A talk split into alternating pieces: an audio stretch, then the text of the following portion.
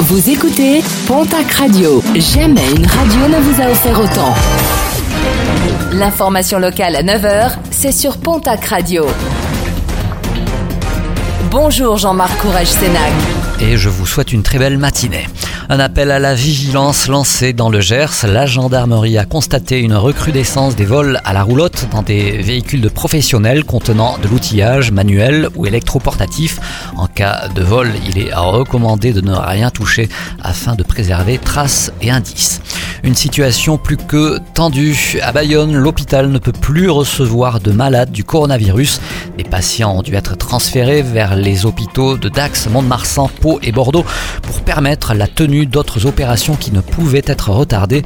Plus de 40 patients sont actuellement hospitalisés à Bayonne en raison du Covid, dont 13 en service de réanimation, le chiffre le plus élevé depuis le début de la vague épidémique.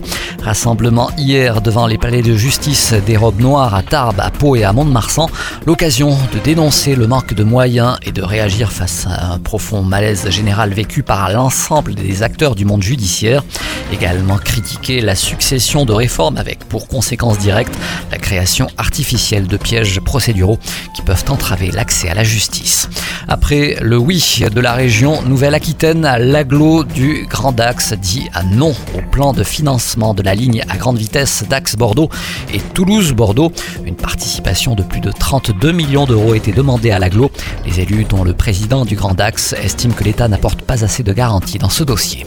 En sport rugby, la seconde journée de Challenge Cup se fera sans la section paloise qui devait affronter samedi au hameau l'équipe des Saracens. L'équipe britannique doit faire face à plusieurs cas de coronavirus au sein de son effectif et a donc dû déclarer forfait. La section obtient une victoire bonifiée, 28 à 0, ainsi que 5 points au classement. Et puis toujours en rugby, le match avancé de la 15e journée de Pro D2 avec le Stade Montois qui reçoit ce soir l'équipe de Colomiers.